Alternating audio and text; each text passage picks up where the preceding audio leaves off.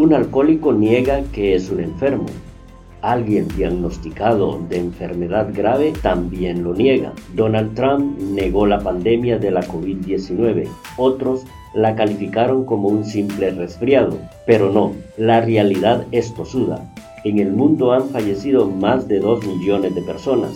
Se han curado alrededor de 60 millones y al menos hay 108 millones de contagios a nivel global.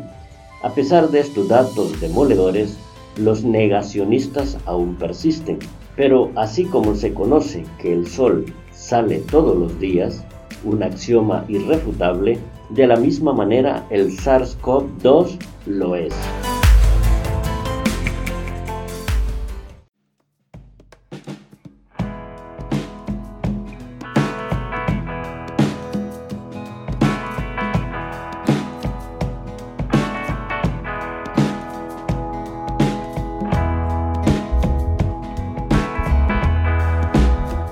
La otra cara, con Reinaldo Ramos Dubón.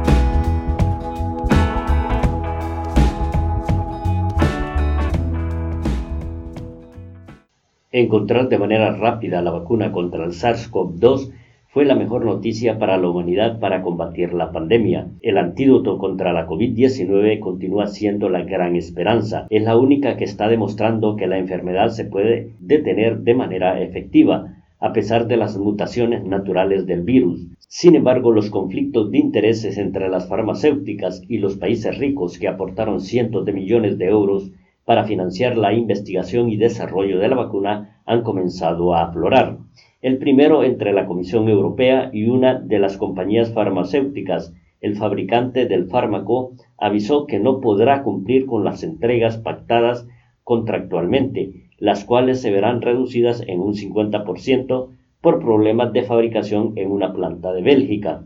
Las suspicacias han comenzado a surgir cuando a Israel, Inglaterra, Estados Unidos y Emiratos Árabes Unidos el suministro del inmunógeno se ha estado entregando sin interrupciones y según lo pactado. Esto puede llevar a inferir que las empresas farmacéuticas sopesan los beneficios económicos que los contractuales. La sospecha es que estos países han comprado las vacunas a mayor precio, o lo que es lo mismo, se han rendido al mejor postor. El objetivo de proteger a la sociedad de la pandemia no parece ser el fin último, sino el valor pecuniario, el cual desvirtúa a la mano invisible de Adam Smith, que por efectos propios de la naturaleza induce a los dueños del capital a hacer el bien. Es decir, se establece una práctica oligopólica que no permite que otros actores de la industria de la medicina participen, puesto que las patentes no se pueden liberalizar como lo han solicitado varios países liderados por India y Sudáfrica.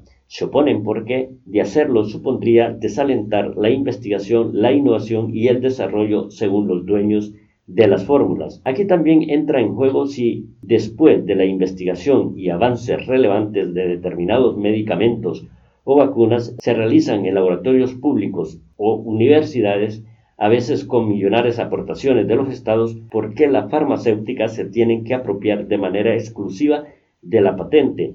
La respuesta es sencilla, es un negocio en el cual no caben planteamientos morales porque dentro del ecosistema económico y político son escasos. El final de la pandemia pasa por inmunizar a la población del planeta, pero no se logrará si los países pobres no tienen acceso a la vacuna. La solución al problema se puede realizar por dos vías.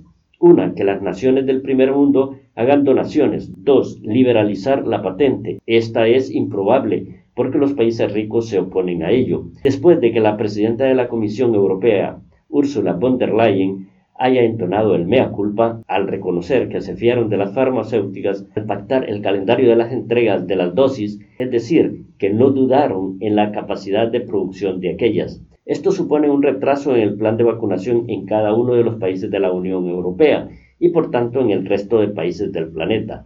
De ahí que se torne urgente la exención de las patentes para que en otros rincones del planeta se puedan fabricar las vacunas medicamentos y las pruebas de diagnóstico de la COVID-19. Esto permitirá aumentar la producción de dosis, reducir el precio y por tanto asequibles a los países pobres. Con ello también se cercará al virus y acelerará la inmunidad de la población mundial.